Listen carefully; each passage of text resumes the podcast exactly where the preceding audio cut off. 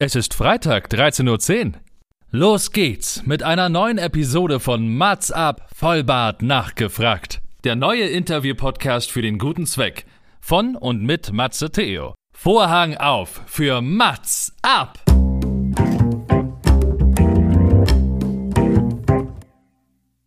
Mats ab, Vollbart nachgefragt ist noch ein neuer Interview-Podcast.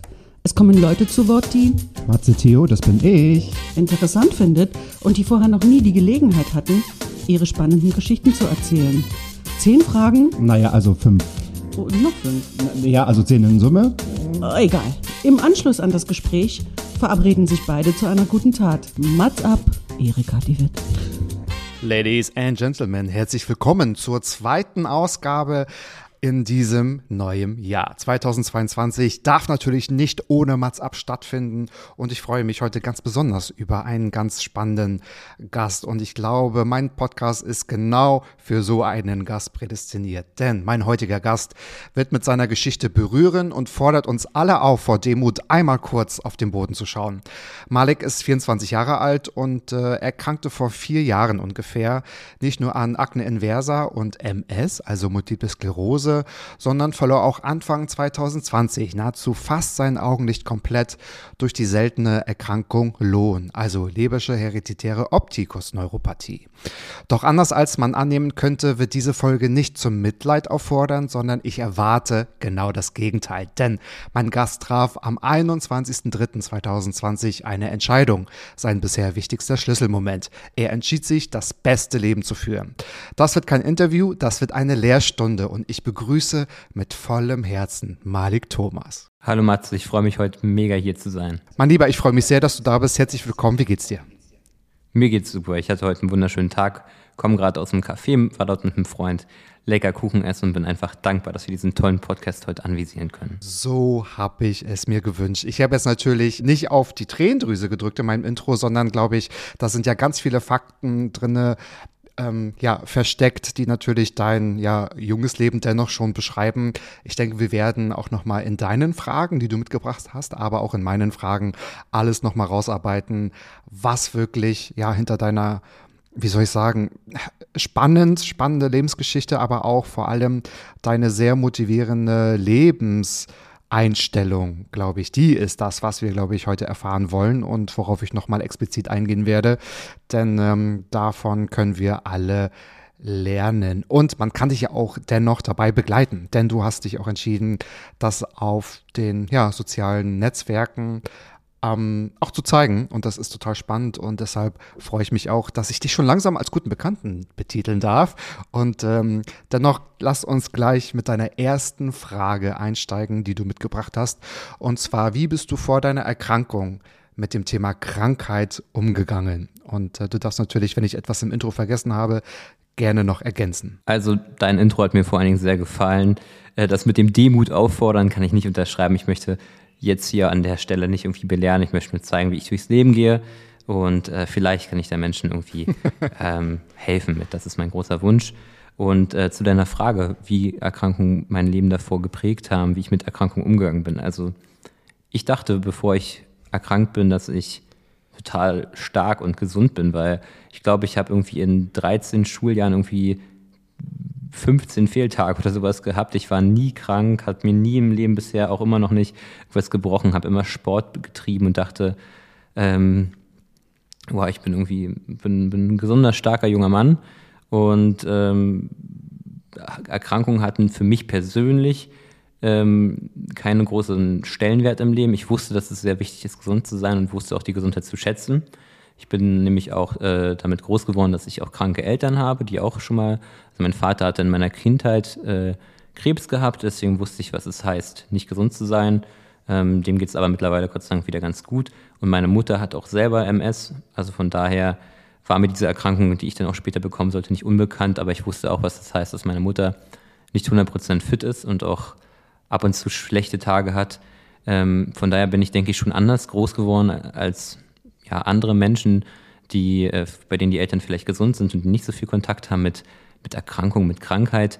Wobei meine Eltern sehr lebensbejahend und sehr lebensfrohe Menschen sind und ähm, ich dadurch halt auch, glaube ich, einen guten, guten Umgang mit Erkrankung finden konnte. Ich habe deine Mama ja schon einmal kurz kennenlernen dürfen in einem gemeinsamen Projekt, was ähm, schon abgeschlossen ist. Und ähm, also ich kann das total bejahen, dass ihr total lebensfroh seid und das Thema Krankheit ja jetzt nicht groß auf eurer Stirn steht, als ähm, das ist das erste Thema, was ihr auch ansprechen möchtet.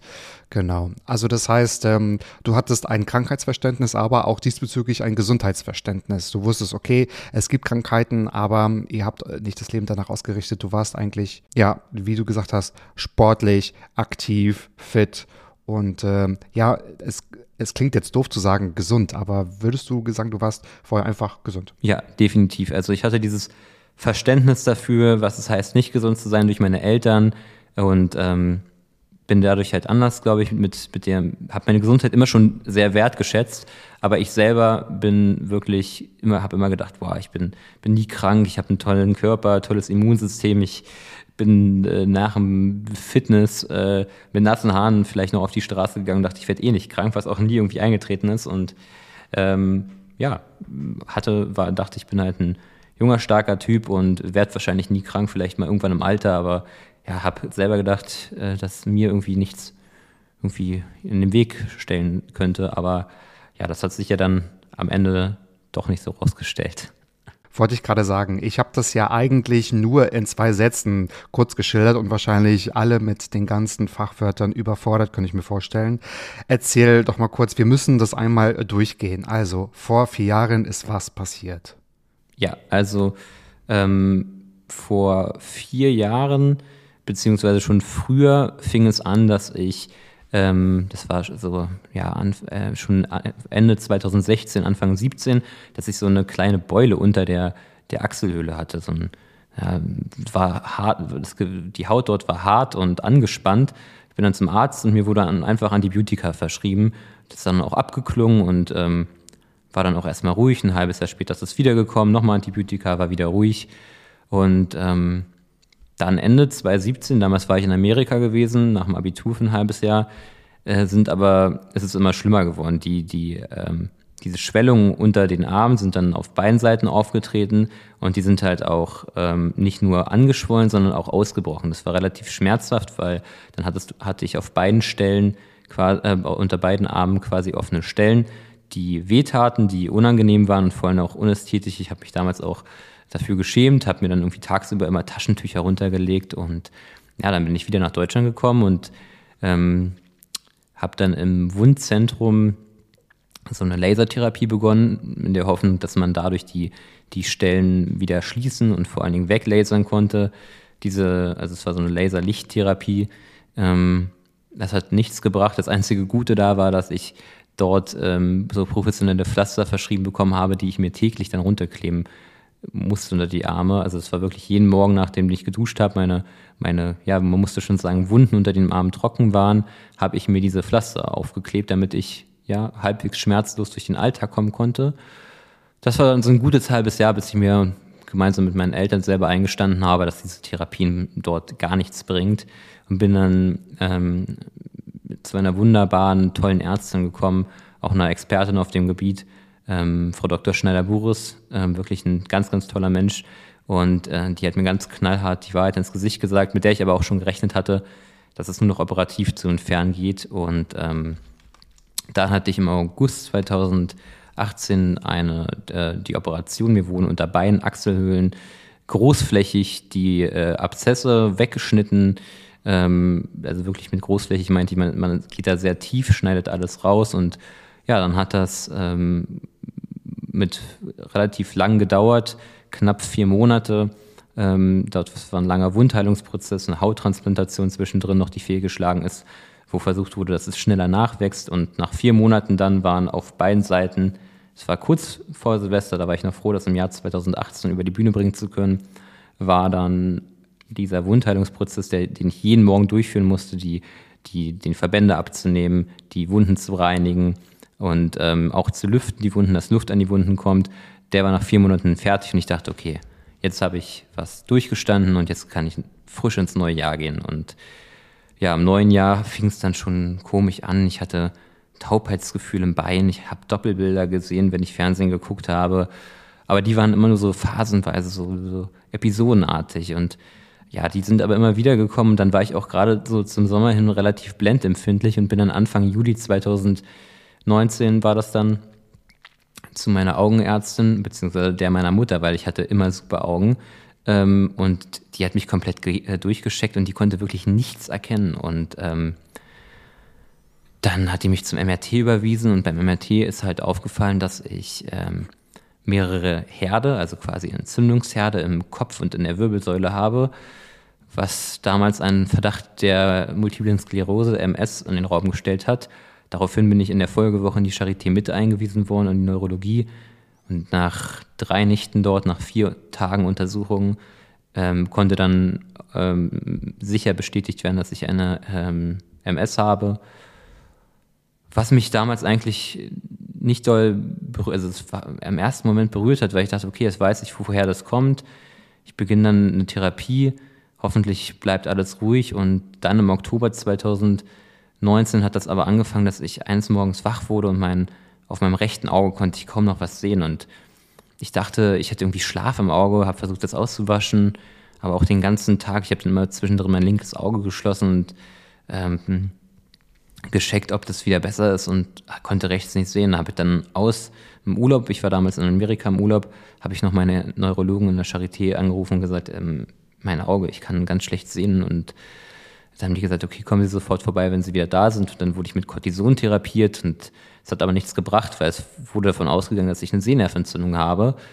Und dann wurde ich im November wieder mit Cortison therapiert, dann nochmal im Januar und es hat nie was gebracht und meine Augenärztin hat durch ein, eine Fortbildung, die sie gehabt hat, über die, jetzt die seltene Erkrankung Lohn einen Gentest veranlasst und dann habe ich Mitte Januar 2020 erfahren, dass ich diese seltene Erkrankung Lohn habe.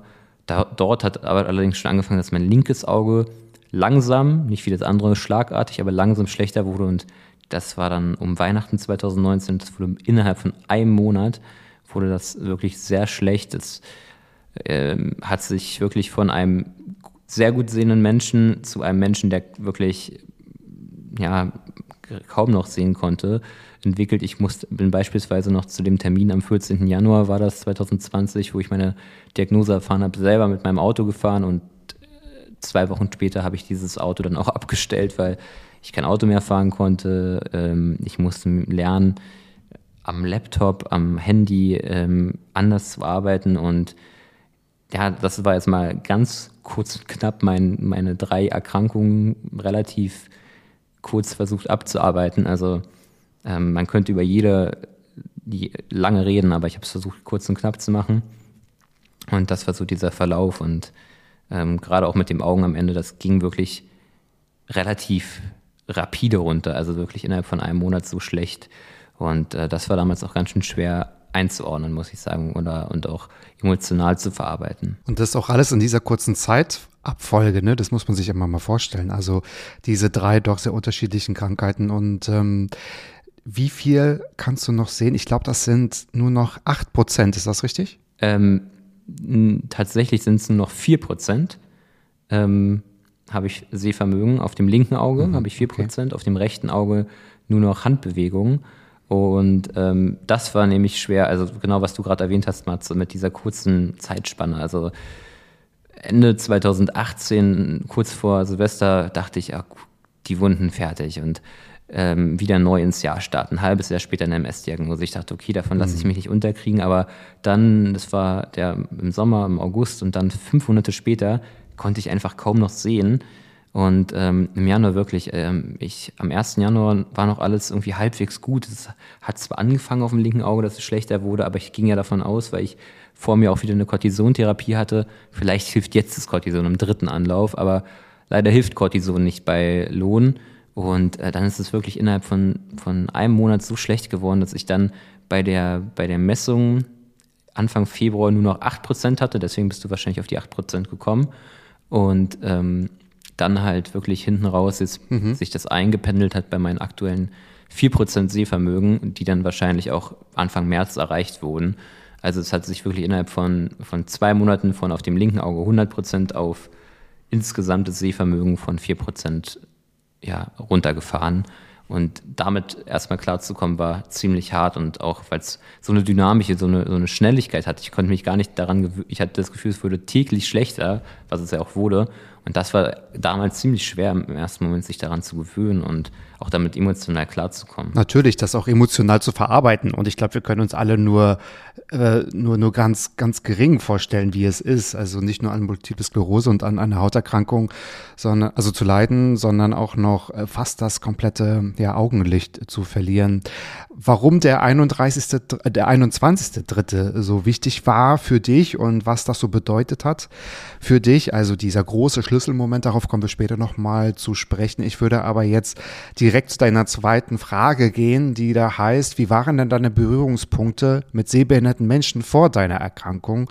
Und ich denke, das ist auch ein ganz spannender Faktor, dass man äh, das nochmal von beiden Seiten auch, auch, äh, auch ähm, betrachten kann. Ja, ähm, also bevor ich erkrankt bin, waren meine Berührungspunkte mit sehbehinderten oder blinden Menschen sehr gering, auch wenn in der Parallelstraße, in der ich damals gewohnt habe, ähm, also in dem Zuhause meiner Eltern, ähm, da, da, ist ein, ein, Wohnheim für blinde Menschen. Ähm, deswegen habe ich immer in, auch in meiner Gegend ähm, viele Leute mit, mit, ein, mit einem Langstock oder mit einem Blindenhund gesehen. Ähm, aber ich habe mich damals auch so, also hatte keine Berührungspunkte mit diesen Menschen. Ähm, ich habe natürlich, wenn ich sie gesehen habe und gemerkt habe, die kommen auf mich zu, Platz gemacht und so.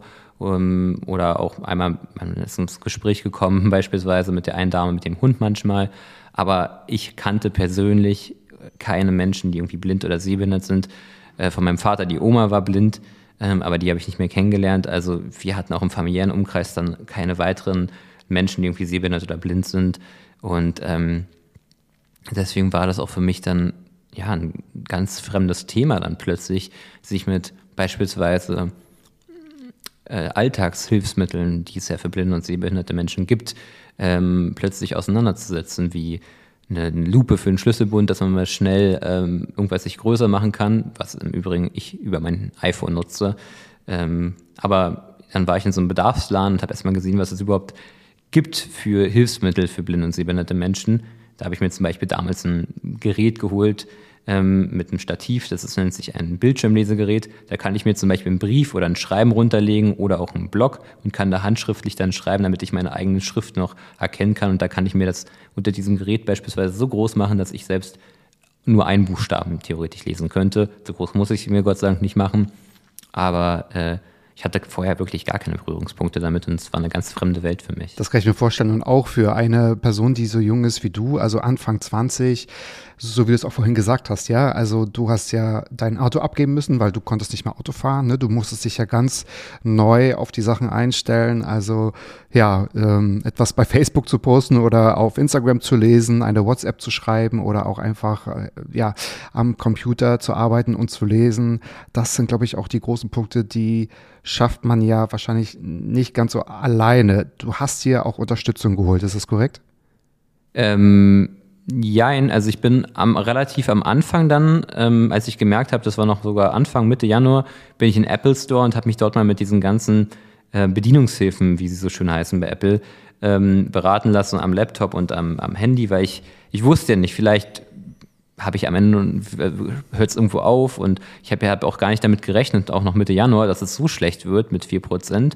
Ähm, ich dachte, vielleicht wird es ein bisschen schlechter oder es bleibt temporär schlecht, aber habe mich dann da mit den ganzen Bedienungshilfen mal intensiv beschäftigt und beraten lassen und bin dann quasi, während ich immer schlechter sah, damit, ähm, damit halt ähm, musste ich mich ja auseinandersetzen und auch habe das dann gelernt.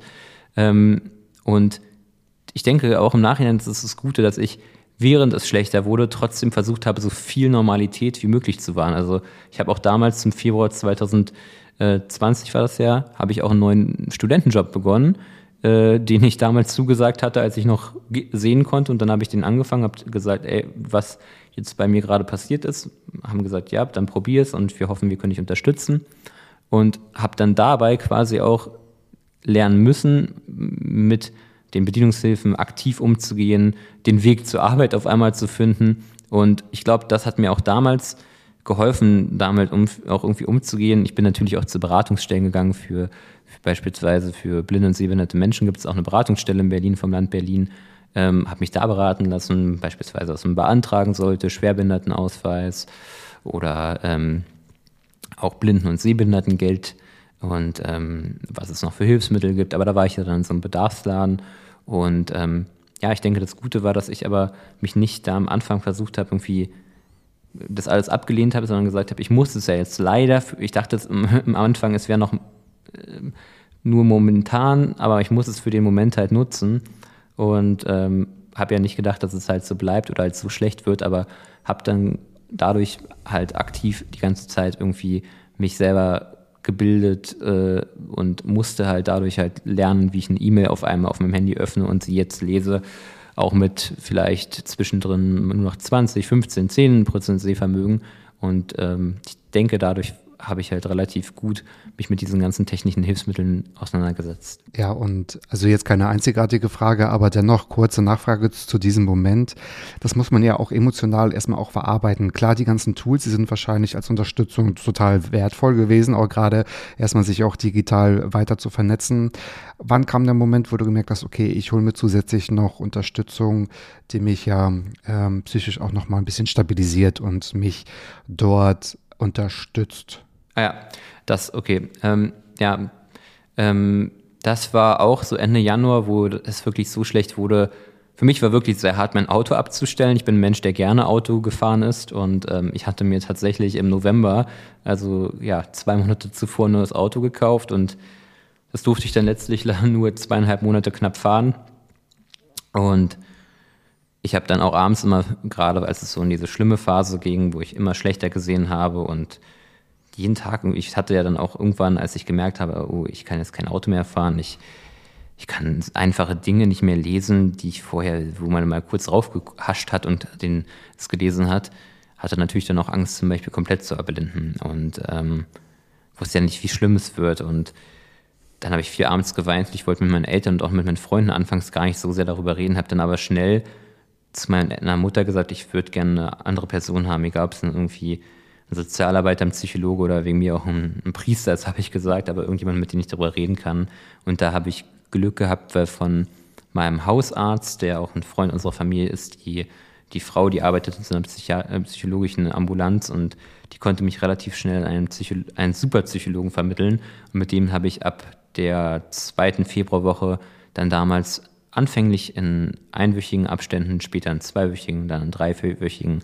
Und dann habe ich gesagt, ich brauche das nicht mehr, ich möchte lieber jemand anderen meinen Platz anbieten. Aber gerade am Anfang diese wöchentlichen Sitzungen, wo wir uns erstmal kennengelernt haben, wo ich verstanden habe, wo gerade ich gerade durchgehe und dass auch es okay ist, zum Beispiel zu weinen und es okay ist, traurig zu sein, ähm, das hat mir gerade am Anfang sehr, sehr geholfen.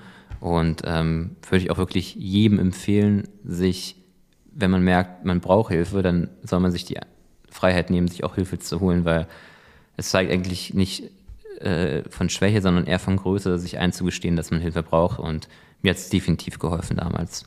Nun kommen wir mal zu deiner dritten Frage auch, was nochmal den privaten Rahmen ein bisschen besser absteckt und was, glaube ich, auch total wichtig ist oder auch total ja einschneidend sein kann, auch gerade in diesen jungen Jahren in den Zwanzigern. Wie waren dann so die Reaktionen von Freunden und von Bekannten, vielleicht auch noch von Familienmitgliedern, denn das hat sich ja dann tatsächlich auch ganz schön verändert, denn es hat sich ja von dem einen auf den anderen Tag ja dann auch noch etwas verändert, was ja nicht den Alltag so leben lässt als zuvor. Wie waren dann so die Reaktionen und vielleicht auch die Unterstützung? Und auch, ich füge hinzu, was hast du vielleicht auch so daraus gelernt aus Freundschaften?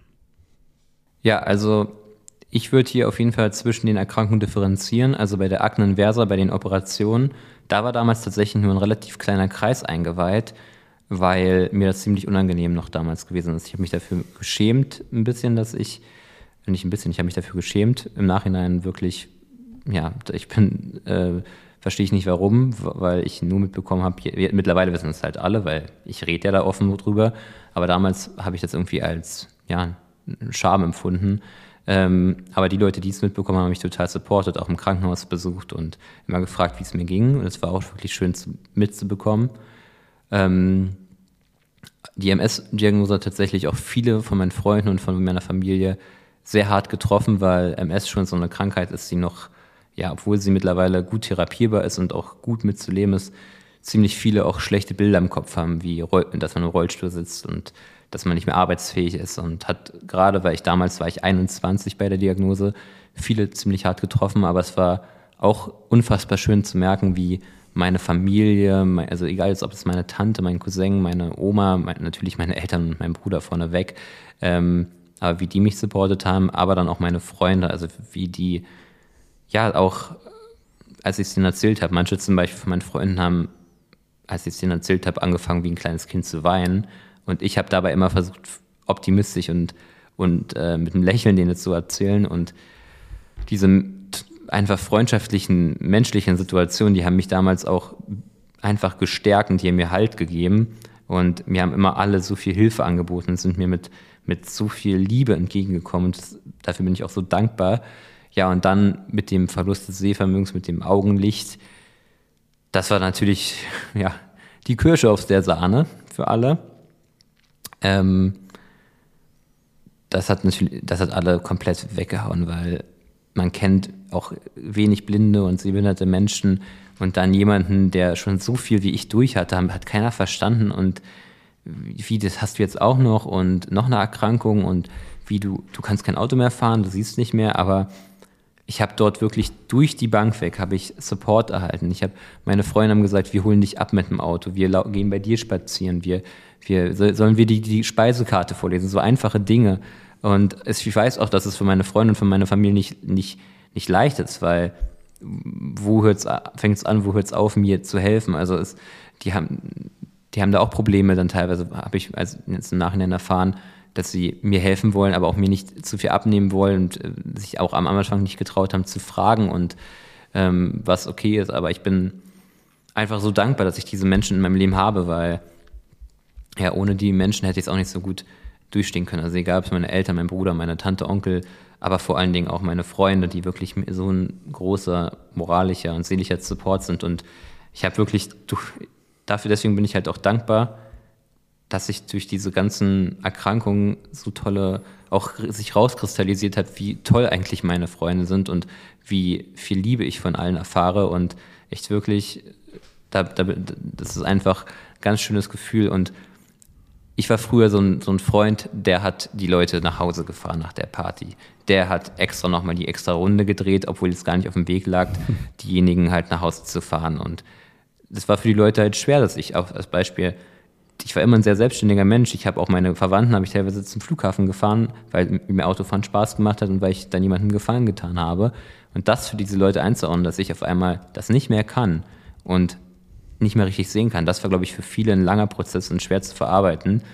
Ähm, aber als sie gesehen haben, wie ich denn damit langfristig und ähm, halt auch dann nach einer gewissen Zeit, halt nach meinen, meinem 21.3., den wir hier so schön anteasern, umgegangen bin, glaube ich, hat es auch echt, hat jeder damit gelernt zu leben und ist auch echt glücklich, wie ich damit mittlerweile umgehe. Und wenn man dich so beobachtet und ich war jetzt schon in der glücklichen Lage, ein paar Tage mit dir äh, verbracht zu haben, man das hört sich jetzt blöd an, aber man merkt es ja nicht sofort, ne? weil du bist in der Stadt unterwegs und du kommst auch zu verabredeten ähm, äh, Orten, man geht mit dir ins Café, du bist unterwegs, mit Freunden essen und äh, wir gehen auf den Weihnachtsmarkt etc. Das ist ja irgendwie alles vorgekommen. Das heißt, du hast das ja richtig richtig gut im Griff, beziehungsweise würdest du sagen, du hast einen so einen stabilen Alltag, dass jetzt, ich sage jetzt mal, deine Erkrankungen nicht im Vordergrund stehen, weil wenn deine Freunde dich sehen wollen oder du sie sehen möchtest oder wenn ihr euch treffen wollt,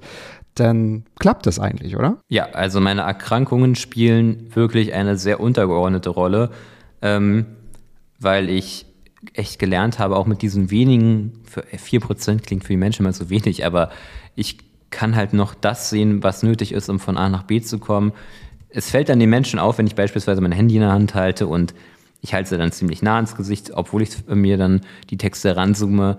Ähm, oder halt, wenn ich mein Handy raushole und mit einem gucke, wie die U-Bahn-Station heißt und da ranzoome oder ähm, ich laufe relativ bedacht, um zum Beispiel in Berlin den City-Rollern aus dem Weg zu gehen oder den ganzen Baustellen.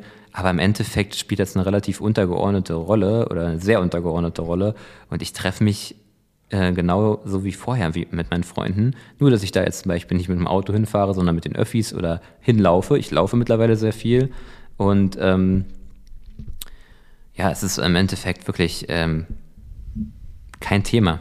Also ich mache eigentlich alles so wie vorher und ähm, ja, ich wollte mich davon halt dann nicht mehr einschränken lassen. Das ist doch total gut und ich fand es sehr, sehr bewundernswert, wie du auch auf äh, Social Media präsentiert hast, wie du neue Leute kennenlernst. Also, dass du ja eigentlich auch davon äh, oder sehr gute Sachen zu berichten hast, weil du keiner ständigen Reizüberflutung ausgesetzt bist. Ne? Also das waren so ganz interessante Sachen, die man wahrscheinlich nur von einem Betroffenen erfahren kann. Und das fand ich richtig bemerkenswert. Wie gesagt, ja, eigentlich ist es ja total gut. Also gut, dass du die auch die Vorteile schon für dich erkennst, auch in jungen Jahren und sagst, äh, ich kann ja ganz anders Menschen kennenlernen als andere und werde nicht abgelenkt durch, ich sage jetzt mal, bestimmte Klamottenauswahl oder durch irgendwelche, ja, ähm, krassen Farben oder ich sage jetzt mal vielleicht durch Oberflächlichkeiten, weil bei dir ähm, dich kann man ja erstmal nur, oder du kannst auch andere erstmal nur über den, den, vielleicht Geruch, aber über den Charakter kennenlernen, ne? weil das ist ja vielleicht das Bild, was sich ja bei dir jetzt einprägt.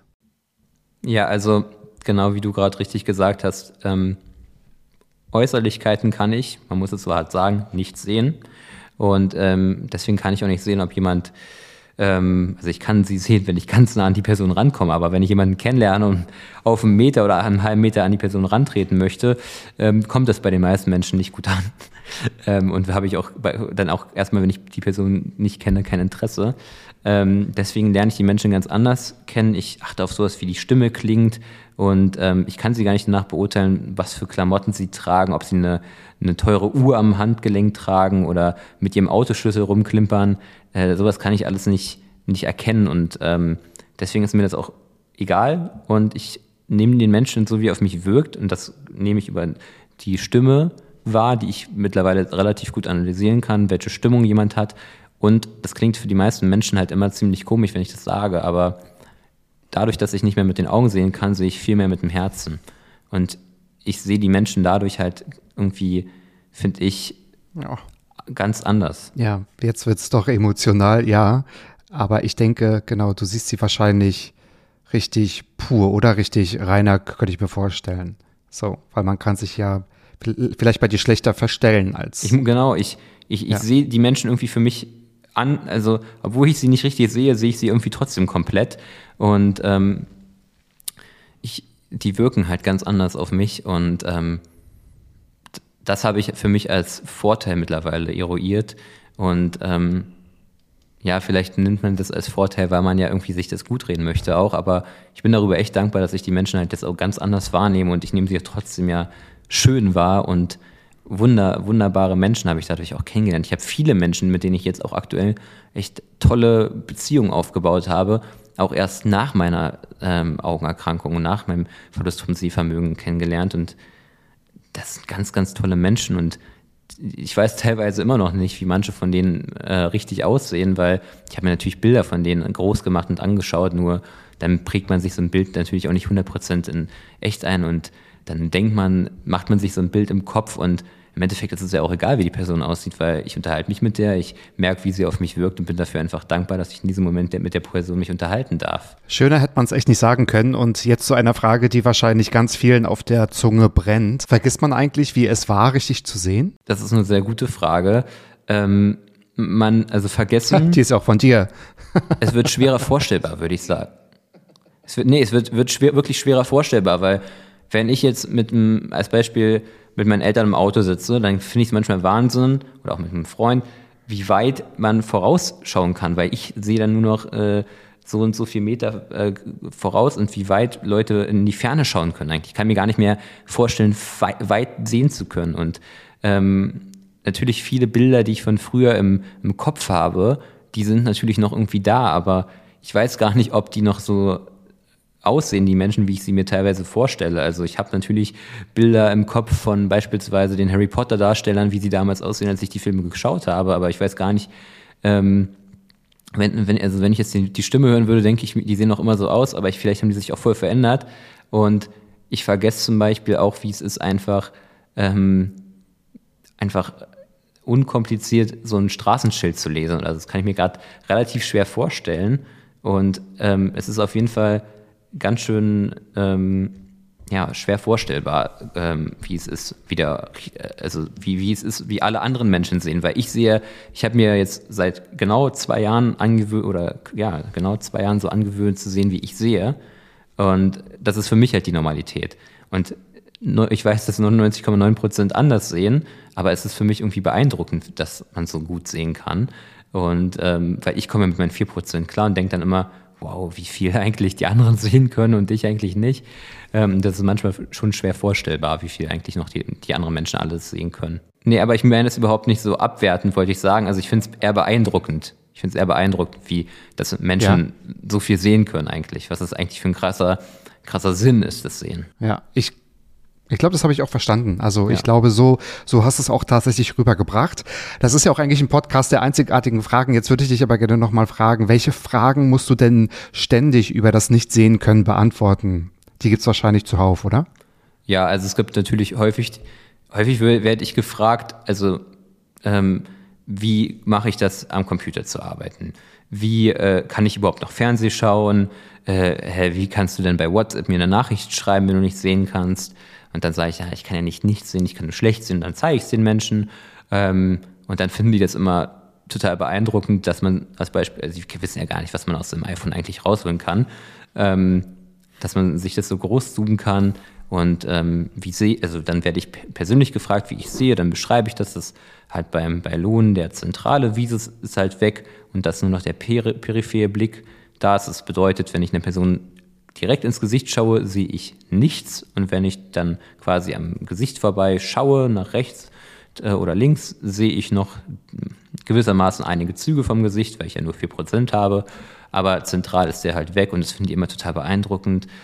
Äh, und dann, wow, du, du läufst einfach so trotzdem durch die Welt und ähm, das sind so diese klassischen Fragen, wie ich von A nach B komme und vor allen Dingen, wie ich es schaffe, ja, äh, mein Studium beispielsweise fortzuführen und dort am Computer zu arbeiten oder halt am Handy meine Sachen zu machen, weil das können sich die meisten Menschen gar nicht vorstellen. Ja klar, das ist natürlich auch, ja, vielleicht auch spannend zu erfahren und äh, aber dennoch gut, dass du auf jede dieser Fragen auch eine Antwort hast und das auch so super, super meisterst.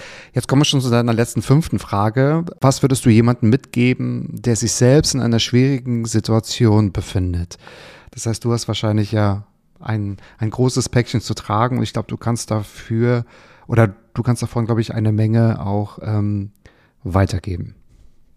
Ja, also ich habe mich Optimismus und Motivation und vielleicht auch Empathie. Ne? Ja, also ich habe mich durch meine Situation dann damit beschäftigt, was eigentlich die Menschen schaffen durchzustehen. Also ich bin echt beeindruckt, was der, der Mensch aushalten und wo, was er vor allen Dingen mitnehmen kann und trotzdem gestärkt durchs Leben geht. Und jeden Tag sieht man, äh, wenn man irgendwo unterwegs ist, äh, und hoffentlich können die meisten dieser Zuhörer hier auch noch richtig sehen, so viele Menschen. Man weiß gar nicht, was die für ein Päckchen mit sich tragen. Und das hat mich irgendwie beeindruckt. Da habe ich mich viel mit diesem Thema beschäftigt und auch mit Persönlichkeitsentwicklung. Und mich hat das irgendwie nicht losgelassen, weil ich beeindruckt bin von Menschen. Und ich hatte ja dann ähm, dieses, dieses Erlebnis, dass ich gesagt habe, ich möchte ein tolles Leben führen. Ich möchte das beste Leben führen und will mich davon nicht unterkriegen lassen. Und deswegen hab, äh, kann ich wirklich jedem, der sich gerade in einer schweren Phase befindet oder jemand, den man kennt, der gerade durch eine schwere Phase geht, sagen, das Leben ist wirklich saisonal. Es gibt gute Zeiten, es gibt schlechte Zeiten, aber die guten Zeiten überwiegen und auch dieser Spruch nach ich war früher kein Fan von solchen Sprüchen, aber der stimmt. So nach jedem Gewitter kommt ein Regenbogen. Und man muss wirklich sagen, man muss sich wieder aufraffen und sagen, ey, es ist doof, aber ich schaffe das. Und man muss dann sich das auch wirklich immer wieder äh, sagen. Das habe ich auch getan. Ich habe jeden Morgen diese gleiche Routine. Ich liege im Bett, sage mir, wofür ich dankbar bin im Bett und dann rede ich mir gut zu dass, äh, dass ich das schaffe, was ich mir vornehme. Ich werde meine Ziele erreichen. Ich, ich glaube an mich und ja, dieser Glaube an mich selbst und an, äh, der trägt mich. Und das ist kein, kein arrogantes Selbstbewusstsein, das ist ein positives, bestärkendes Selbstbewusstsein. Und ja, ich glaube daran, dass ich auch mit 4% eigentlich alles schaffen kann, was ich mir vornehme. Ich werde wahrscheinlich kein Pilot mehr im Leben werden oder Hirnchirurg, aber das ist okay. genau. Ähm, Muss man aber auch mal schauen, ob diese Berufe auch systemrelevant bleiben in den nächsten Jahren. Ne? Wahrscheinlich wirst du da definitiv nichts verpassen. Aber ich finde das sehr wichtig, was du sagst ähm, zum Thema Gewitter und Sonnenschein. Klar, man muss sich jeden Morgen oder jeden Tag aufs Neue motivieren, aber es ist ja nicht alles nur mega positiv, sondern man muss, glaube ich, beide Seiten zulassen, oder? Also, dass man auch wirklich schaut, okay, das muss man jetzt irgendwie als gegeben erstmal hinnehmen. Das ist vielleicht gerade gerade schwer und hart, aber daraus muss man dann auch einfach das Positive dann auch umwandeln. Aber das braucht natürlich auch ein bisschen Zeit und es ist wirklich echt bemerkenswert, wie du das in dieser kurzen Zeit in Anführungsstrichen gesetzt auch tatsächlich schon so für dich erkennst und auch mit diesen Botschaften ja rausgehst. Ne? Also du erzählst ja auch wirklich offen darüber und du beziehst ja auch, ich sage jetzt mal, eine Community mit ein und berichtest über deine Erfahrungen zu den jeweiligen Erkrankungen und, ähm, und du bist langsam ein Konkurrent, wie ich äh, auch erfahren habe, denn du bist auch Moderator. Darüber können wir nachher auch nochmal sprechen. Du hast ja auch ganz spannende Formate. Das erzähl uns bitte nachher auch gerne nochmal. Und bevor ich jetzt zu meinen fünf Fragen komme, die ich ja auch erstellt habe, hol uns doch mal nochmal genau ab. Der 31. März vor zwei Jahren, der hat es natürlich in sich gehabt. 21. Also ähm, was ist da kurz davor passiert? Also in, welchen, in, in welcher Phase hast du dich da befunden? Und wie sah dieser Schlüsselmoment genau für dich aus? Ähm, der 21. März 2020 war ein Samstagabend. Ähm, in der, am 16. März 2020 2020 hat der Bundestag ähm, die ganzen, den ersten Lockdown angekündigt, die Corona-Maßnahmen. Ich hatte damals auch große Sorge wegen Corona. Äh, ich als vorerkrankter Mensch, ich, ich diese ganze Medien, keiner kannte das. Man hat Staatschefs gesehen, die Ausnahmezustände aufgerufen haben. Ich hatte zwischendrin Weltuntergangsvorstellungen und wirklich damals auch echt Angst gehabt, ähm, weil ich es echt nicht einordnen konnte. Und ähm, ja, dann habe ich auch an dem 20. März, das war ein Freitag, einen Anruf von meiner Ärztin bekommen, dass äh, eine Therapie, die für mich in, ähm, in Aussicht stand, für meine Augen, die ich auch Gott sei Dank mittlerweile erhalten habe, aber die ursprünglich hätte im Mai stattfinden sollen, dass die natürlich durch Corona erstmal auf Eis gelegt würde. Die habe ich dann später am äh, Ende Oktober dann erhalten, aber die wurde auf Eis gelegt. Und ja, diese Nachricht hat mich ziemlich getroffen, weil ich war auf einem ziemlich guten Weg. Ich habe diese Umstellung gut gemeistert. Ich habe bei meiner Arbeit gut reingefunden da am Februar und dann Mitte März halt mit Corona die Sorge und dann auch die, vor allen Dingen diese Nachricht, die hat mich echt runtergezogen. Da bin ich wirklich den ganzen Samstag echt mit ziemlich niedergeschlagen durch, durchs, durchs Leben gelaufen und war eine Runde spazieren mit meinen Eltern, war eigentlich nur traurig. Und am Samstagabend, man konnte ja nicht weggehen durch Corona, jeder ist zu Hause geblieben. Ähm, saß ich wirklich an meinem Schreibtisch und habe wirklich nur auf diese Tischplatte gestarrt und mir sind auch Tränen die Wangen runtergelaufen und ich weiß nicht, ob ich da eine Stunde oder zwei oder drei saß, aber irgendwann hat es mich wie so ein Blitzschlag getroffen und gesagt, nein, ich will mich von diesen Erkrankungen, von diesem Schicksal, was ich jetzt nun mal habe, nicht bestimmen lassen. Ich habe so viel durchgemacht. Ich habe die OPs durchgestanden. Ich habe die Hauttransplantation durchgeschafft. Ich habe diesen Wundheilungsprozess, eine MS-Diagnose einfach verarbeitet, mein fast komplettes Sehvermögen verloren und habe trotzdem irgendwie mein Studium weitergemacht, eine Arbeit neu angefangen, bin mit meinen Freunden vor dem Lockdown weiter weggegangen und habe irgendwie alles geschafft und ich will mich davon nicht unterkriegen lassen. Und dann habe ich gesagt, nein.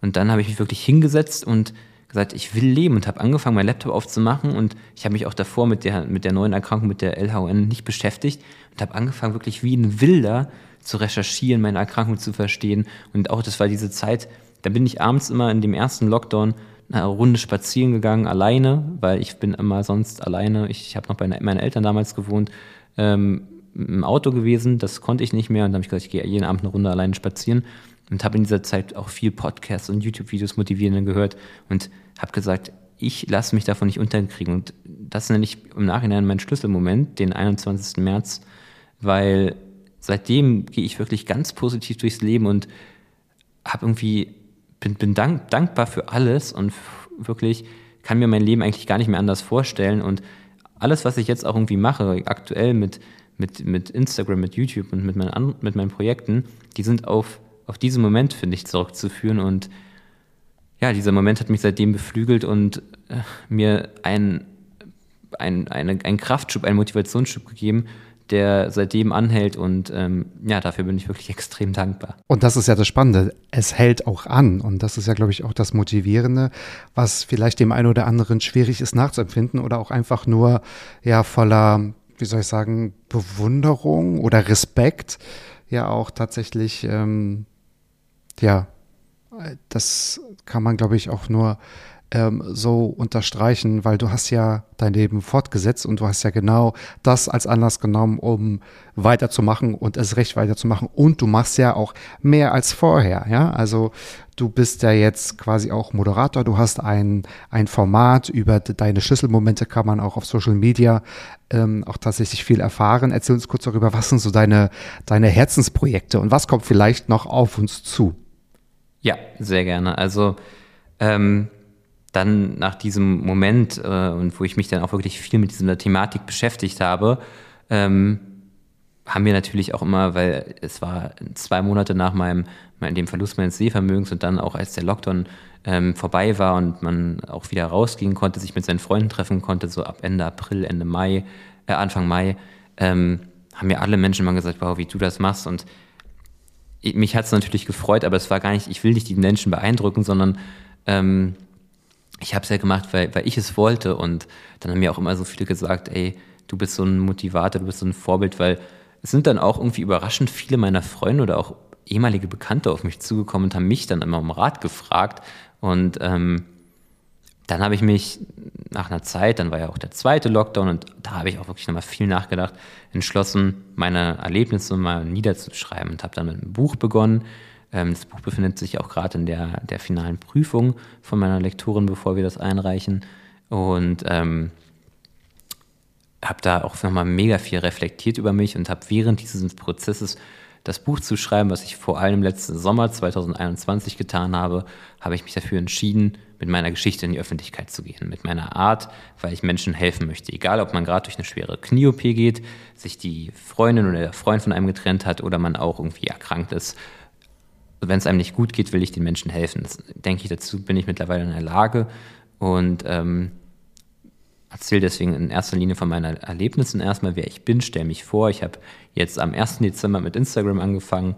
Ähm, und ähm, ja, erzähle dort in kleinen Videos oder in, in Fotobeiträgen ähm, von, oder in Stories von meinen, ja, meiner Sicht auf die Dinge, von meinen Erkrankungen, wie ich sehe oder beispielsweise oder auch mein Schlüsselmoment habe ich dort berichtet und ähm, ja, kriege dort auch ein gutes Feedback bisher, bin da auch glücklich drüber und hoffe, dass ich Menschen helfen kann. Es haben sich tatsächlich echt Menschen schon gemeldet bei mir, die auch erkrankt sind und irgendwie Rat wollten oder ähm, ja einfach nur einem gesagt haben, ey, ich finde es schön, was du machst und mach weiter so. Und das treibt einen halt auch an.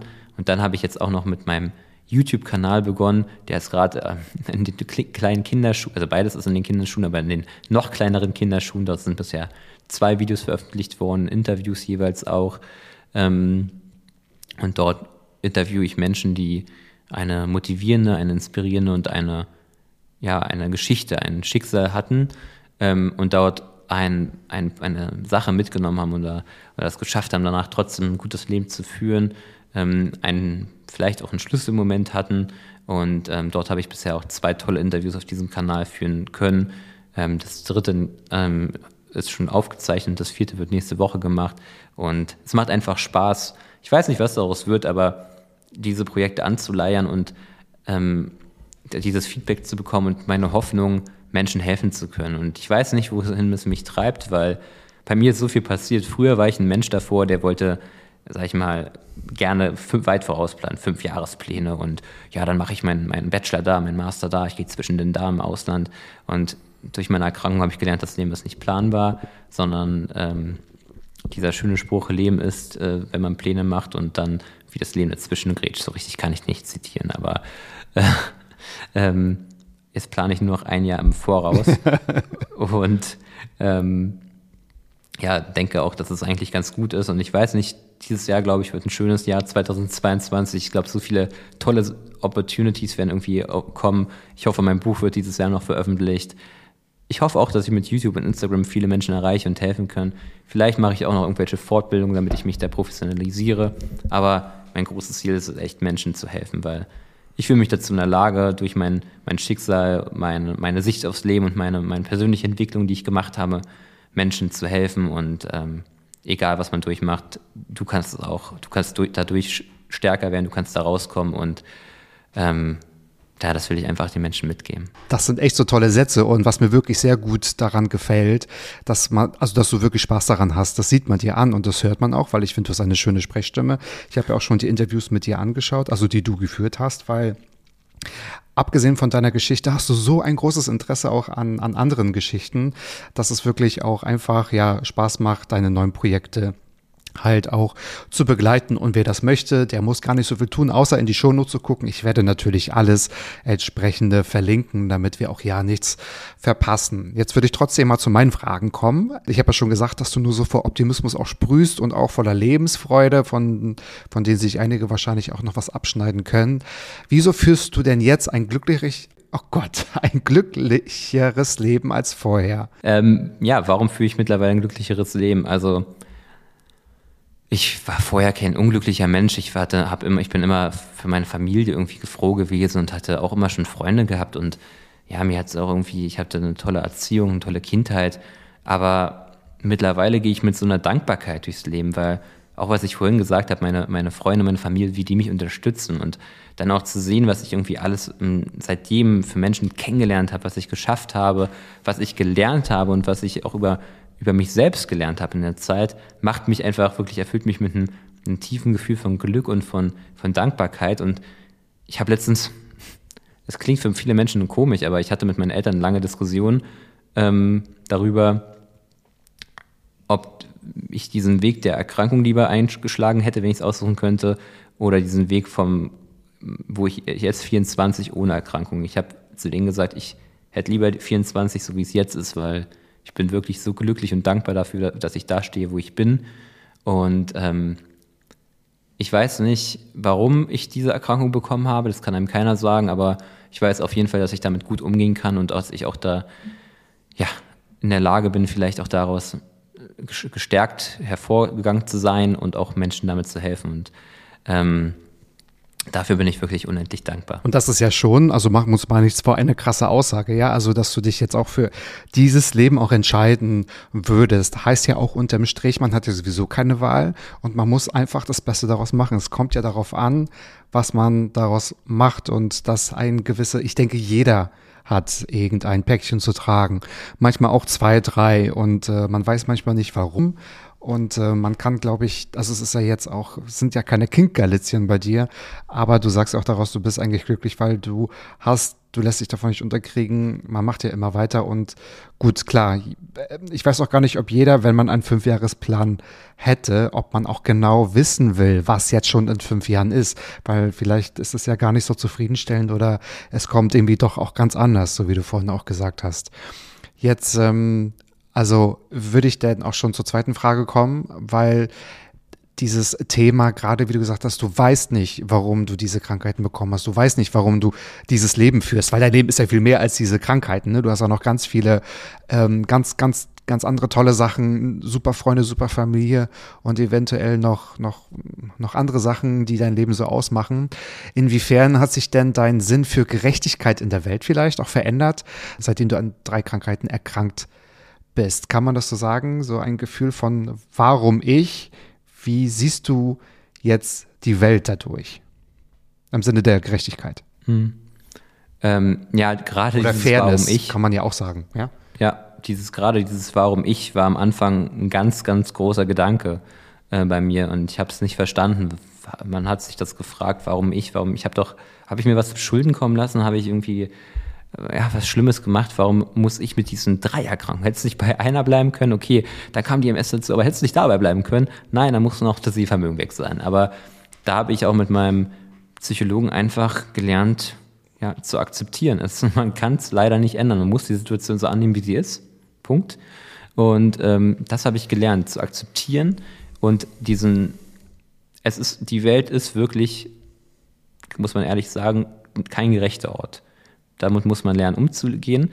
Aber man muss auch das akzeptieren und dann das Beste draus machen. Und man kann versuchen, jetzt was ich ja auch machen möchte, Menschen zu helfen, weil es ist nicht gerecht, dass andere Menschen ähm, ganz viele Erkrankungen haben und beispielsweise und andere zum Beispiel, die schlimme Sachen im Leben gemacht haben, kerngesund sind und alt werden und äh, ganz viele schlimme Sachen gemacht haben, da liegt keine Gerechtigkeit drin und auch vielleicht kein Sinn. Das weiß ich nicht. Aber ähm, man muss einfach lernen, diese Situation, diese, ja, was einem gegeben ist, zu akzeptieren und dann das versuchen, wirklich das Beste daraus zu machen, weil ja, was anderes bleibt einem meines Erachtens nach nicht übrig. Das fand ich nämlich auch genau spannend, was du gerade gesagt hast. Also vielleicht ist da gerade keine Gerechtigkeit, aber ähm, vielleicht ist es auch gar kein Stress, aber auch gar keinen Sinn. Ne? Das weiß man halt nicht, ob jeder, der jetzt, ich sag jetzt mal, vermeintlich gesund ist und uralt wird, vielleicht auch das beste Leben hat oder total glücklich ist. Also vielleicht sind das auch die Punkte, wo man dann wirklich auch hinter die Fassade gucken muss. Und ich habe mal einen ganz guten Spruch gelesen von einem, von einem Arzt, der gesagt hat, bei den ganzen Krankheiten, die es gibt, müsste man sich eigentlich fragen, warum ich nicht. Ne? Also das verändert ja auch nochmal so einen Blick. Ja, Eventuell. das ist auch wirklich ein das sehr, fand ich mal ganz spannend. weiser Spruch. Ja. Warum ich? Das hilft ja wahrscheinlich erstmal nichts, weil man wird ja die Antwort weder jetzt bekommen, noch wird sie wahrscheinlich auch plausibel irgendwie auch dargestellt werden. Von daher denke ich, dass es eher nicht zielführend ist, aber natürlich, das fragt sich ja auch jeder, auch, auch wenn, auch wenn etwas im, im Freundeskreis oder Familienkreis passiert, immer die Frage, warum, warum gerade jetzt, weil es ist irgendwie nie passend. Genau darauf wollte ich auch hinaus, weil ähm, warum ich und warum ich nicht. Und du hast doch gesagt, okay, der 31.3., also dieser Schlüsselmoment ist ja jetzt nicht dir bei einem glücklichen Spaziergang, ich sag jetzt mal, passiert, ne? das äh, erzähle ich jetzt auch bewusst überspitzt, sondern in einer Phase, wo du halt auch traurig warst, wo du am Boden zerstört warst und äh, ja vielleicht auch in einer Phase der Hilflosigkeit, natürlich völlig über, übermannt von diesen ganzen Ereignissen und dann auch noch am Anfang der Pandemie, also das ist ja auch äh, alle, oder das ist auch etwas, was wir alle nachvollziehen können, was uns ja alle sehr überfordert hat. Und sich in solch einer Situation wiederzufinden, ist natürlich, also ich glaube, wir können uns das nur ansatzweise auch erahnen, deswegen würde ich gern von dir wissen und ich hoffe, du verstehst meine Frage richtig. Glaubst du denn, dass auch Traurigkeit und diese stillen oder emotionalen Momente notwendig sind für einen Prozess des Verstehens und des Annehmens eines Schicksals? Ja. Also quasi so ein Yin-Yang-Prinzip, also, ne? Das eine nicht ohne das andere. Ja, das eine geht nicht ohne das andere, finde ich. Also Trauer ist ein ganz normaler Prozess, egal, man, man trauert ja auch beispielsweise nach einer, nach einer schönen Zeit nach, oder der Urlaub, also beispielsweise der Urlaub ist vorbei, dann ist man auch melancholisch traurig und ähm, gerade auch dann damals der 21.3., mein Schlüsselmoment, da war ich ja wirklich am Boden, da war ich traurig, da saß ich am Tisch allein, ich habe keine Musik gehört, gar nichts. Wenn man mich neutral von außen beobachtet hätte, hätte man gedacht, uiuiui. Ähm, mir liefen leise die Tränen die Wangen runter, aber dann hat es mich halt so gehittet und ich habe gesagt, nein, ich lasse mich davon nicht unterkriegen und habe gesagt, ich, ich will dieses Leben leben und das ist nur entstanden, weil ich so traurig und so am Boden war und gesagt habe, ich, ich, ich muss rausgehen. Und gerade auch, ja, Corona damals war sehr, sehr schlimm für alle. Für mich natürlich auch durch die Verschiebung meiner Therapie, glaube ich, auch ziemlich doll. Aber es hat mir auf der einen Seite auch geholfen, weil das Leben damals wurde total entschleunigt. Die, diese, diese schnelllebige Welt, die wir hatten, stand auf einmal still. Und ich konnte durch viele Spaziergänge, durch, durch das Internet, durchs Reflektieren, durch mich belesen, auch meine Situation besser verstehen lernen. Und dann, als es wieder schneller wurde, war ich irgendwie, habe ich irgendwie aufgeholt wieder. Ich war dann ja an einem guten Punkt auf einmal. Und ich habe echt den ersten Lockdown, finde ich, auf den blicke ich tatsächlich gerne zurück, weil ich dort viele Spaziergänge auch abends alleine gemacht habe. Immer. Es hat mich gestärkt, hat mir auch beigebracht, wie ich mit so einem schlechten Sehvermögen von A nach B laufe. Ich habe mich da wirklich trainiert und ja, der erste Lockdown hat mir wirklich viel geholfen, mich besser kennenzulernen und auch mit der Situation umzugehen. Und da war auch wirklich Trauer der Auslöser dafür, ja genau, Trauer war der Auslöser dafür, dass alles entstanden ist. Genau, weil wahrscheinlich wärst du sonst nicht in diesen Aktionismus verfallen ne? und diese und in dieses agile oder in diese ähm, in das Aktionstreten wahrscheinlich auch gekommen. Also von daher denke ich, dass es auch so mitspielt und deswegen, ich habe ja auch schon mal darüber äh, philosophiert, auch schon in einer Podcast-Folge, dass ich eigentlich sehr an dieses Yin-Yang-Prinzip glaube, weil sonst würden es, glaube ich, diese ganzen Emotionen und die ganzen Geschehene, glaube ich, gar nicht geben, weil du kannst das eine nicht ohne das andere halt tun. Das kann man ja auf alles beziehen. Also wenn man sagt, ähm, viele haben Sonntag keine Lust mehr auf den Montag, wo ich dann immer sage, klar, kann ich verstehen, ne? So, aber nicht jedes Mal, weil ohne den Montag wäre der Sonntag nicht so speziell, weißt du? Und ohne Ja. Traurigkeit würde man wahrscheinlich gar nicht wissen, okay, jetzt muss es aber auch aufhören und ich kann das, die, das Glücklichsein besser wertschätzen, weil ich glaube, das eine geht nicht ohne das andere. Das habe ich schon zum dritten Mal jetzt gesagt, aber ich, ich glaube ganz, ganz fest daran. Und es, das ist mir so bei deiner Geschichte aufgefallen ähm, weil halt dieser Schlüsselmoment, da konnte man sich so hineinversetzen und als du da unten warst und jetzt halt in die, diese pure Lebensfreude, das ist quasi, finde ich, so ein, so ein logischer Schritt, wo man sagt irgendwie, du hast eigentlich da, wenn man das so sagen kann, ähm, ich als Laie sowieso, ja, alles richtig gemacht. Ja, dank, ich danke dir für diese, nicht als Laie, sondern als toller Mensch, gute Einschätzung von dir. Ich möchte es auch so sehen, dass ich alles richtig gemacht habe und ich sehe das auch so. Und ähm, ja, werde eigentlich in meinem Handeln dadurch bestätigt, dass ich auch alles richtig gemacht habe. Und das ist auch wichtig, dass man sich da, finde ich, an der Stelle auch, auch mal selbst auf die Schulter klopft und lobt, weil so ein Selbstbestärken, dass man stolz ist darauf, was man geschafft hat. Und ich kann auch stolz sein darauf, was ich geschafft habe. Ich habe mein Studium weiter, ich habe nicht pausiert, ich habe weiter fortgesetzt. Ich habe äh, so tolle Menschen dadurch kennengelernt und ich bin wirklich echt ja, dankbar dafür, für alles, was gekommen ist. Also ich glaube, das kann man dir auch nur wünschen. Und wenn ich mal so auf dein Instagram gucke, da wird man, glaube ich, auch sehr schnell erfahren, worum es geht. Also positive und motivierende Beiträge zu 100 Prozent. Krank, aber glücklich. Du erklärst natürlich über, über Lohn und über MS. Man, man sieht deine Fotos, man sieht deine Videobeiträge. Und äh, von daher darfst du dir auch auf die Schulter klopfen. Ich nehme die andere Schulter dafür und klopfe auch nochmal drauf. Du hast vorhin nur am Rande erwähnt, noch nicht ganz so ausführlich, vielleicht passiert es jetzt. Du planst ein Buch über deine persönlichen Erlebnisse auch ähm, zu schreiben, was gerade bei deiner Lektorin ist. Jetzt eine bescheidene Frage von mir. Welche Seite an dir werden wir nicht kennenlernen? Was bleibt privat? Das ist eine sehr, sehr gute Frage. Also privat heißt ja natürlich auch unter Ausschluss der Öffentlichkeit, ne? Ja, also was an mir privat bleibt, ähm, ich rede in mein, also ich, ich schreibe in meinem Buch auch viel über meine Familie. Ähm, die Namen habe ich natürlich nicht erwähnt und ich werde auch meine Familie nur bedingt bei Instagram zeigen. Ähm, aber ansonsten bin ich wirklich, das habe ich auch in meiner Einleitung beim Buch geschrieben, hier wird nichts hinzugedichtet, hier wird nichts erfunden, sondern die meine Geschichte erzählt und zwar 100% ehrlich und offen. Ähm, weil ich finde, so muss man sie auch erzählen. Und ich habe auch ziemlich detailliert an manchen Stellen auch von mir erzählt, vielleicht auch zu detailliert. Das ist ja dann auch am Ende der Verlag, der da auch nochmal richtig was mitsprechen wird. Da wird auch wahrscheinlich dann nochmal eine ganz schöne Menge geändert. Aber ja, das, das erzähle ich nicht. Also ich erzähle im Endeffekt ähm, ab meinem 18. Lebensjahr ziemlich detailliert, was in meinem Leben passiert ist. Ähm, und auch ehrlich, also ja, ich würde sagen, meine Familie, ich, ich glaube, man erkennt in dem Buch äh, den, also den Stellenwert, gerade auch zum Beispiel von meiner Mutter. Ähm, die hat auch eine ganz große Rolle in meinem Leben. Ähm, die war bei jedem Arztbesuch immer dabei. Ähm, aber ich versuche, denke ich, auch meine Familie jetzt auch dann, jetzt auf Instagram habe ich bis zum Beispiel mit meiner Mutter, mit meinem Bruder oder mit meinem Vater noch nie einen Beitrag gepostet. Ich glaube, die will ich auch so ein bisschen aus der Öffentlichkeit raushalten. Aber sonst bin ich immer echt sein, ziemlich offen und transparent auf diesen Portalen und auch in meinem Buch. Also wer, wer mich danach nicht kennt, der hat es nicht richtig gelesen, sage ich mal. das ist eine super Einladung. Was wird denn so die Hauptaussage des Buches sein und für wen wird dieses Buch am besten sein? Also wer sollte sich dieses Buch kaufen? Also das Buch sollte auf jeden Fall von jedem gekauft werden, der eine schöne Geschichte hören möchte, ähm, weil die Geschichte ist natürlich an manchen Stellen traurig und auch ähm, hart, weil ich dann auch ehrlich geschrieben habe, aber sie hatten, ja, wie ich eben sagen möchte, ein Happy End, einen, einen positiven Turn. Und ähm, sie ist halt motivierend, sie ist inspirierend, finde ich, weil ähm, man wird durch meine kompletten, meine Gedanken, meine, meine Ängste auch während der Erkrankung geführt und dann aber durch diese positive Phase ähm, und wie ich es geschafft habe, da rauszukommen.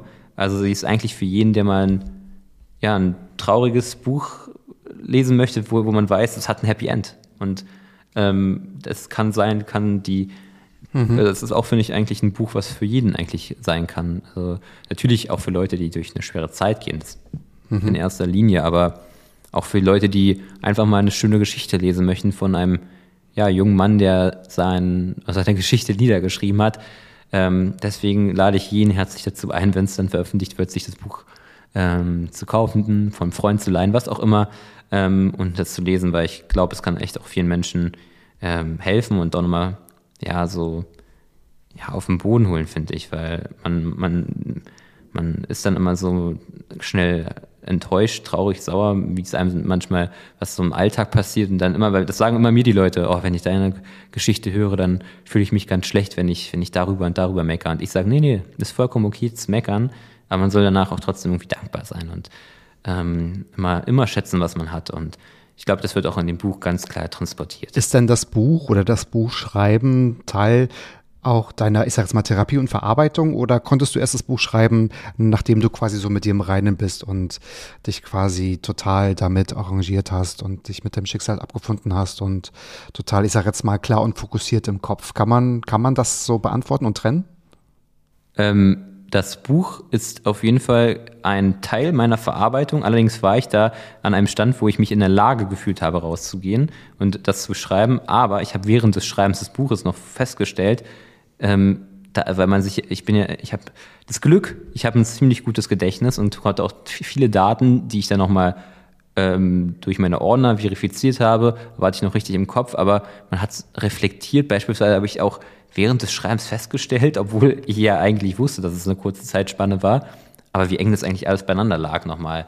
Und wenn man sich das dann so aufschreibt, ich habe mir so einen, so einen Zeitstrahl am Anfang erstellt, da dachte ich, wow, das war ein, ein ziemlich schneller zeitlicher Ablauf, in dem alles passiert ist. Und ich habe da auf jeden Fall nochmal richtig viel reflektiert, aber ich war davor, als ich mich dann in der Lage gefühlt habe, das Buch zu schreiben, auf jeden Fall schon an einem guten Punkt, ähm, aber habe mich dann während des Schreibens nochmal sehr, sehr gut reflektiert und auch erstmal noch realisiert, was eigentlich alles passiert ist, nochmal äh, wurde einem ganz schön vor Augen geführt. Das kann ich mir vorstellen. Wann können wir denn ungefähr mit dem Buch rechnen? Kannst du das so sagen?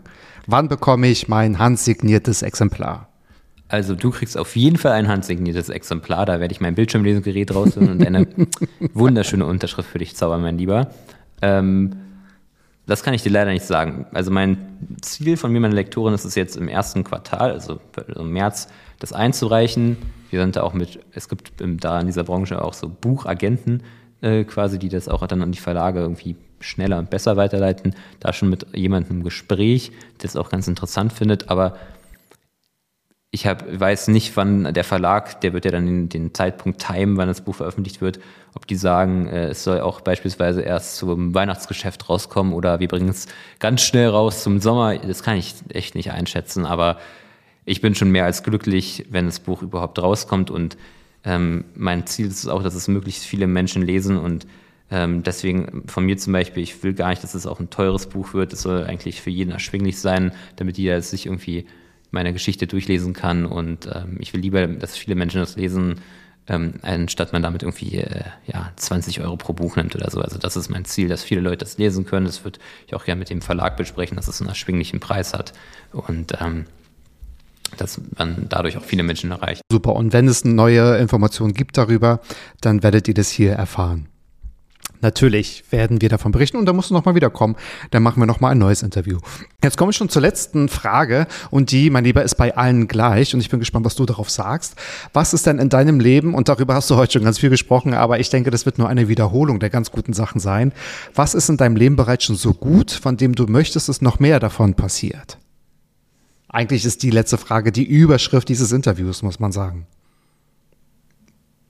Mmh was ist in meinem Leben so gut, dass ich möchte, dass noch mehr davon passiert. Also ich möchte auf jeden Fall, ich kriege ja langsam mit, dass ich Menschen helfen kann und auch Menschen auf mich zukommen, beispielsweise über Instagram ähm, schreiben mich fremde Personen an, wo ich noch, noch nicht mal einen gemeinsamen Kontakt habe ähm, da, und ich sehe, ich habe irgendeine Nachrichtsanfrage und das beflügelt mich und freut mich. Und ich würde einfach durch diese gute Sache, die die sozialen Medien bieten, egal ob es YouTube ist oder Instagram, möglichst so gern Menschen helfen. Und das ist mein großes Ziel, Menschen zu helfen, Menschen ja auch eine Bühne zu geben und einfach zu sagen, ihr schafft das. Also das ist mein großer Wunsch, Menschen langfristig helfen zu können. Und das ist in meinem Leben gut, weil ich gehe da gerade in eine gute Richtung, aber das sollte noch größer und besser werden, das wäre mein persönlicher Wunsch. Und ähm, Äh, aktuell bin ich auch äh, ja gesundheitlich an dem Punkt, das sollte auch äh, so bleiben, wie es ist, oder sich nicht, also nicht verschlechtern oder halt ja besser werden. Aber vor allen Dingen, dass ich ja vielen Menschen helfen kann und das wäre mein größter Wunsch, dass sich, sich das in die Richtung verbessert, dass es größer wird und ich viele Menschen erreiche. Ich hoffe, ich konnte deine Frage irgendwie beantworten. Natürlich. Und den ersten Schritt hast du ja damit getan, weil wenn wir viele Menschen erreichen wollen, war ja der, also die beste Idee, hier in den Mats Up Podcast zu kommen. Wahrscheinlich von daher ist es wirklich eine tolle Antwort. Ich habe eigentlich fast gar nichts hinzuzufügen, weil eigentlich kann man dir stundenlang zuhören und man kann so viel lernen und für sich mitnehmen. Und ich hoffe, liebe ZuhörerInnen, das ist euch auch so gegangen. Falls ja und auch falls nein, dürft ihr uns das natürlich sagen. Lasst doch bitte etwas Liebe da. Ähm, kontaktiert Malik oder schreibt auch mir gerne, wie ihr diese Folge fandet und hört auch in alle anderen Videos von Malik rein, die ihr auf YouTube oder auf Instagram finden könnt und auch gerne in meine alte Folgen. Mein Lieber, es war wirklich das größte Fest überhaupt, dich heute zu interviewen, auch wenn wir uns jetzt schon ein bisschen kennen. Ich glaube, lustig, ne? Das allererste Mal haben wir uns in Hamburg getroffen und es war irgendwie total locker und das ist mir so im Gedächtnis geblieben. Deswegen war es für mich wirklich eine Freude, dich auch hier auch einzuladen. Jetzt trotzdem die, ich sage jetzt mal, die letzte offizielle Frage. Ist es mir denn überhaupt gelungen, die einzigartige Fragen zu stellen? Ja, also mein Lieber, erstmal vorab, ich bin unendlich dankbar, dass wir uns kennengelernt haben. Es war ein wunderschöner Tag und wir haben uns direkt, wir waren auf einer Wellenlänge, wir hatten viel Spaß, haben viel gelacht miteinander. Ähm, und ähm, ob es dir gelungen ist, absolut. Also gerade vor deinen Fragen jetzt auch noch, weil die so ein bisschen in die Tiefe, in die philosophische Richtung an manchen Stellen auch gingen, ähm, fand ich voll cool, auch darüber nachzudenken. Und ähm, ich hoffe, ich konnte meine Antworten gut transportieren, aber du bist auf jeden Fall ein sehr angenehmer, toller Interviewpartner und Vielen, vielen Dank, dass ich heute da sein durfte. Also der Dank liegt ganz bei mir und ich sage jetzt mal, mit dir hat man ja den absolut einfachsten Job, weil eigentlich, weil wir haben ja schon mal andere Projekte auch gemacht, auch im Bereich Podcast, dazu erzählen wir wahrscheinlich auch nochmal an, an einer anderen Art und Stelle was. Eigentlich braucht man mal bei dir nur einen Knopf zu drücken und man kann sich wunderbar zurücklehnen, weil du führst einen dadurch und äh, das ist wirklich, also ähm, ich denke, heute hatte ich den besten Job der Welt, erstmal dich zu interviewen, ganz viel zu lernen und äh, dir auch völlig zu Recht auch die Bühne zu geben. Es hat mich total gefreut, heute diese Woche oder mit äh, dieses Wochenende mit einem Malik Matzab Interview zu gehen. Meine Lieben, das soll es auch schon gewesen sein für diese Woche und nächste Woche geht es natürlich weiter. Ihr habt natürlich diese Zeit 88 andere Folgen zu hören. Das ist die 89. Matzab Episode. Wahnsinn. Seit 89 Wochen darf ich hier meinen Traum verwirklichen und ich konnte das mit keinem besseren Gast auch abschließen als mit meinem lieben Freund Malik.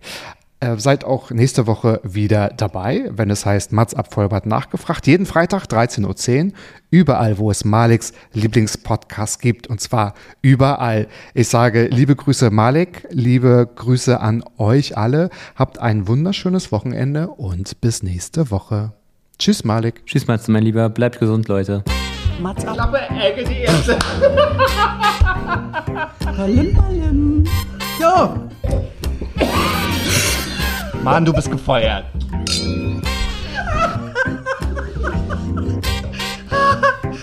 Ich war noch in der Probezeit. Mats ab.